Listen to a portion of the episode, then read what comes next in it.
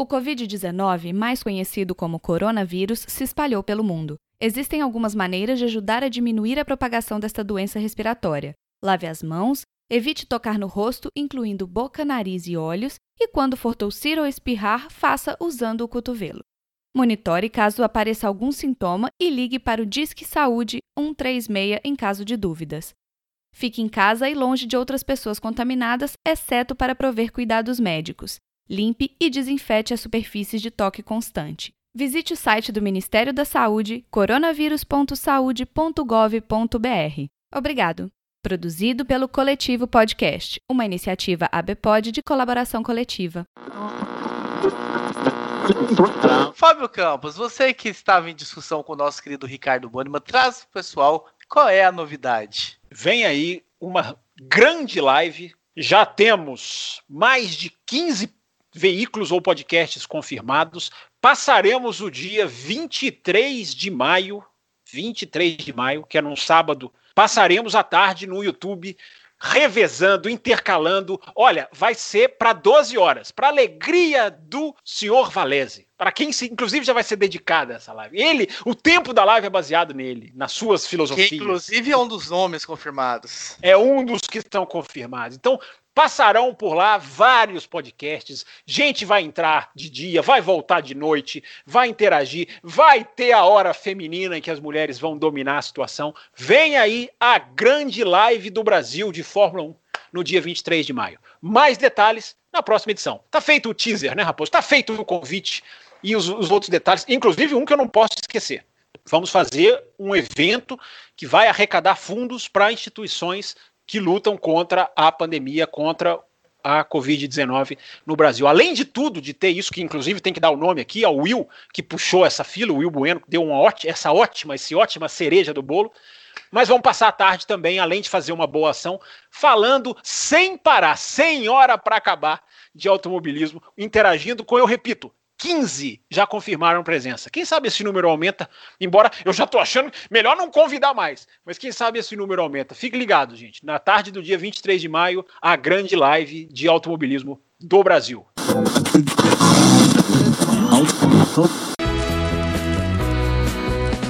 Ouvindo esta música, eu conheci um alguém Beijando seus lindos lábios me apaixonei. Anos felizes vivemos, mas tudo acabou. Partiu e ficou a saudade de um grande amor.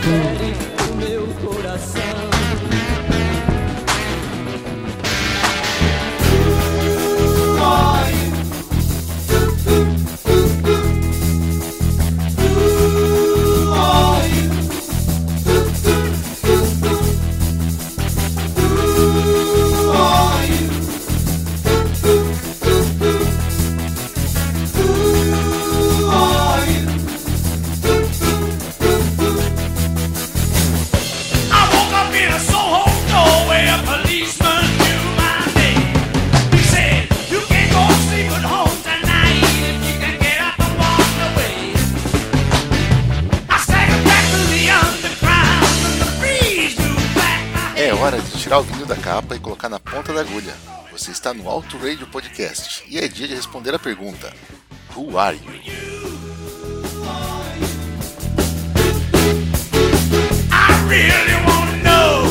Olá, amigo ouvinte, eu sou o Valese e essa é a série do Alto Radio, onde vamos apresentar as discografias de artistas que merecem, contando um tanto da história de cada um deles através dos seus álbuns.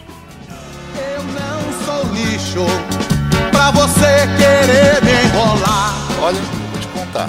Essa Eu Não Sou Lixo, do Evaldo Braga, até que não é tão ruim não, viu? A música que o Bunnyman escolheu para abrir o episódio anterior, sobre Let There Be Rock, uma típica canção da Jovem Guarda. E a voz do Evaldo até que segura bem, vocês não acham? E qual é a música que o nosso editor colocou para abrir esse episódio 5? É só comentar lá no Twitter, arroba Podcast ou no arroba qual o nome e o intérprete da canção que abriu esse programa aqui. Mas, bora pro Rock Flashbacks.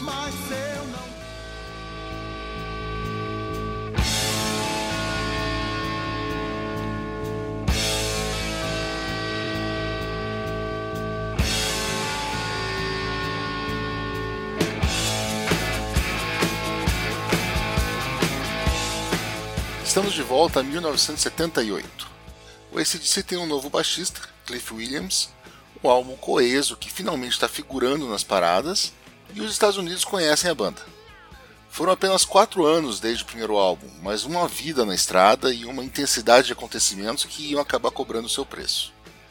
Como era o costume da banda, todos estavam reunidos em janeiro nos estúdios da Albert para gravar um novo disco. Mesmo lugar, Sydney, mesma época, comecinho do ano, mesmos músicos. Bom, em essência, eram os mesmos. Mas os Estados Unidos mudaram a galera. Principalmente Malcolm. Justo ele que dizia não se importar com os Yankees. Só que o vislumbre da grandiosidade americana, não só em território, mas na indústria fonográfica que eles tinham, foi o suficiente para fazer o chefe de todos sentir que era necessário vencer por lá. E vencer de verdade, arrebatando corações e mentes. Ele queria se provar como um músico.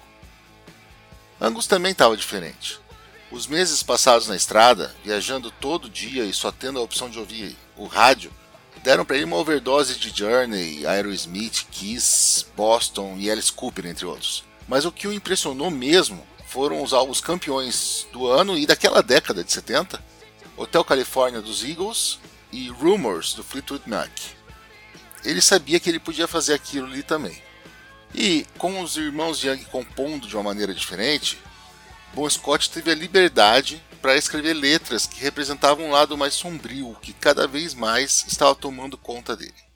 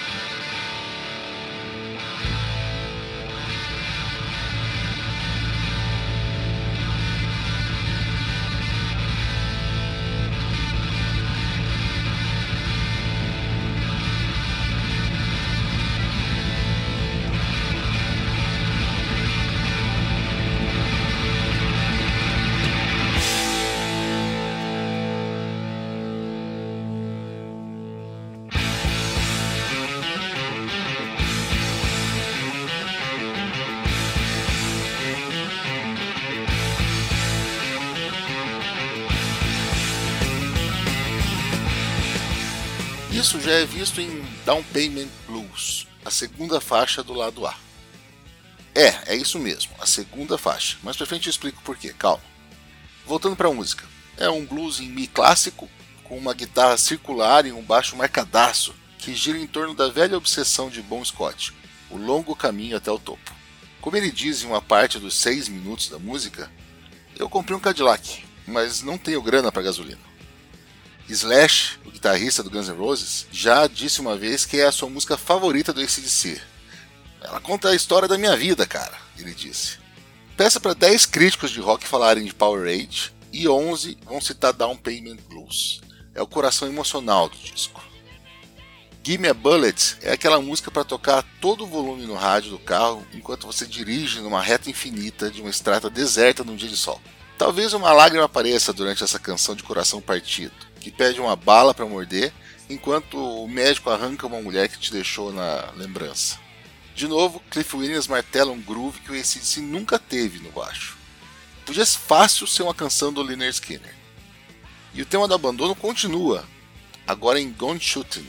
Olhando em retrospecto, fica óbvio que a letra de Bon Scott é completamente autobiográfica, o que a torna ainda mais dolorida. A faixa tem um riff de guitarra comportado e um solo quase pop, certamente influência de tanto tempo ouvindo as AMs do interior dos Estados Unidos. Riff Raff encerra o lado A e, amigos, que encerramento! A longa introdução, com a bateria estourada de Phil Rudd e a guitarra suja de Malcolm, vão criando uma tensão cada vez maior até que culminam num clímax de relaxamento e diversão e alguns dos riffs mais divertidos da história do rock and roll. A música não te larga até o último segundo, e é impressionante como o Bom conseguiu encaixar uma letra nessa muralha sonora. Ouça um pouquinho de Riff Raff.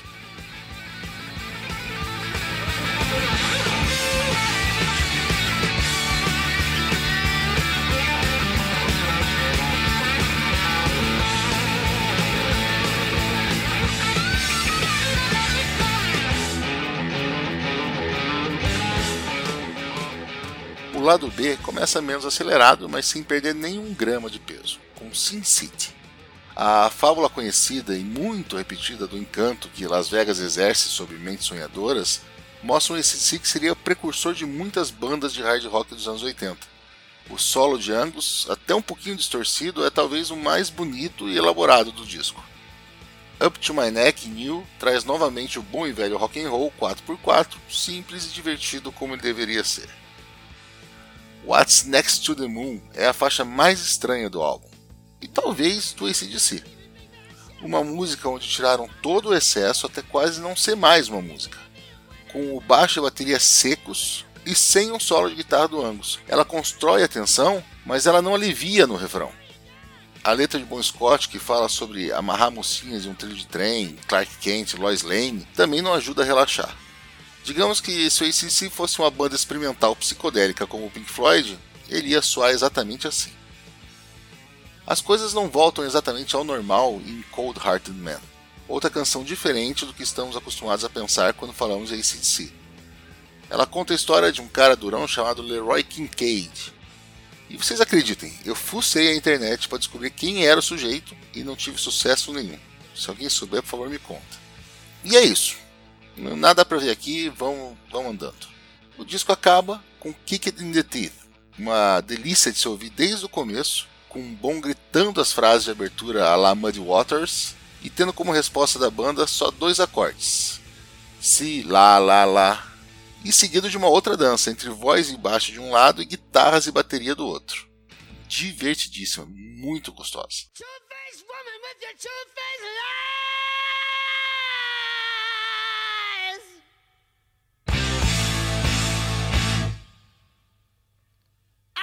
Two-faced liver made you satisfied.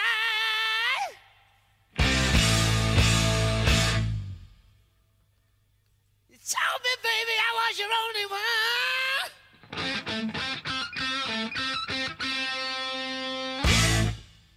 While you've been running around town with every mother's son.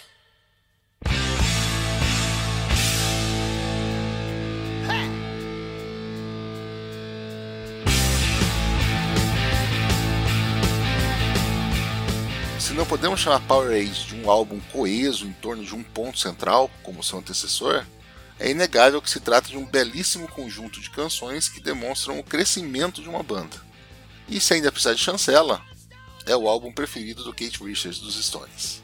Os Young consideraram sua melhor obra até então, e mesmo Bon estava bastante satisfeito com o resultado, coisa que ele estava precisando, já que a sua vida pessoal estava começando a se despedaçar. Ele estava morando com Silver, sua mais antiga namorada. Só que o vício de álcool começava a interferir na rotina. Ele se metia em brigas, ele apagava em bares, e o fato da Silver encontrar um amigo que dividia sua predileção por heroína e sair de casa para morar com ele em outro país não ajudou em nada. Quem também estava passando por maus bocados era Michael Browning, empresário da banda. Acontece que os executivos da Atlantic não compartilhavam da opinião de que Power Age era um bom disco nem mesmo os habituais aliados estavam confortáveis com o novo estilo do ACDC. A banda já tinha passado do ponto de ser demitida, já tinha um investimento em cima dela suficiente para não cogitarem isso. Mas o consenso nos escritórios, tanto de Londres quanto de Nova York, era de que faltava uma faixa para tocar no rádio. Eles chegaram a sugerir que Browning fizesse a banda consertar o álbum, mas o empresário sabia que isso não seria aceito de maneira nenhuma. Chegaram então ao meio termo o ACDC produziria mais uma música para o disco, uma faixa feliz e plana o suficiente para os jockeys da América. Contra sua vontade, os Young concordaram e gravaram Rock and Roll Damnation, que acabaria abrindo o disco, por isso que antes a gente começou na segunda música. Rock and Roll Damnation foi uma música feita para agradar, E os produtores, George Young e Harry Vanda, usaram tudo o que sabiam. Um groove dançante, maracas, tamborins, um solinho de guitarra bem comportado. Se junta isso a letra preguiçosa sobre as reclamações que uma banda tem que ouvir, e a gente tem uma coisa estéreo, sem alma, descartável, mas que faria um bom sucesso no rádio. Apesar de começar de uma maneira mais lenta, as vendas de Power Age foram aos poucos tomando corpo e chegando a posições superiores nas listas dos dois lados do Atlântico. O disco chegou na 23ª posição na Inglaterra, dando à banda seu primeiro disco de ouro, e na posição 133 do Top 200 da Billboard nos Estados Unidos. O selo sabia que o ACDC era bom mesmo de palco, então a nova turnê americana foi agendada, com a banda se alternando. Às vezes eles abriam para outros artistas, às vezes eles eram a atração principal. Mesmo com a, a, a banda, às vezes eles, de um dia para o outro, eles alternavam isso. Esse era o trato que eles tinham. Ao mesmo tempo, eram realizadas gravações para o lançamento de um álbum ao vivo, na tentativa de captar a energia do ACDC. Essas gravações acabaram se tornando o disco If You Want Blood, You Got It, que chegou às lojas ainda em 78, mais para o final do ano. Em setembro, o ACDC começou uma maluca corrida de 50 shows em 66 dias nos Estados Unidos. A turnê sugou todas as energias da banda. Houve brigas com seguranças, com outras bandas, o baterista Phil Rudd acabou a excursão com um colapso nervoso que o levou para o hospital. E Bon Scott chegou a fazer uma confissão bêbada para um amigo numa noite num bar de hotel, dizendo que ele estava muito cansado disso tudo. Angus Young apelidou esse período de Highway to Hell.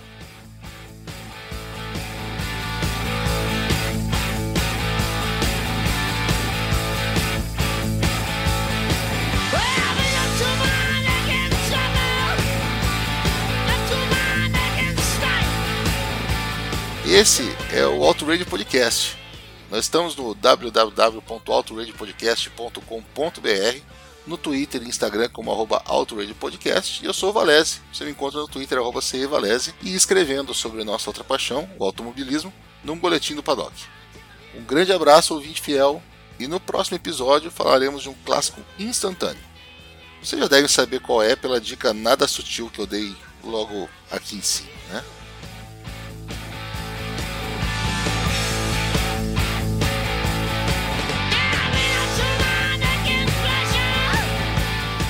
Acabou o flashback, som. Muito bom, hein, seu Valese? Gostei mesmo. Grande disco, né? Não, não conhecia não. Muito bom esse álbum. É, é, eu sei que o seu Ricardo não deixa você ouvir música boa sempre. Ele ouve muita música de bunda mole, né? É, eu sei. Quem gosta de ouvir eco é explorador de caverna.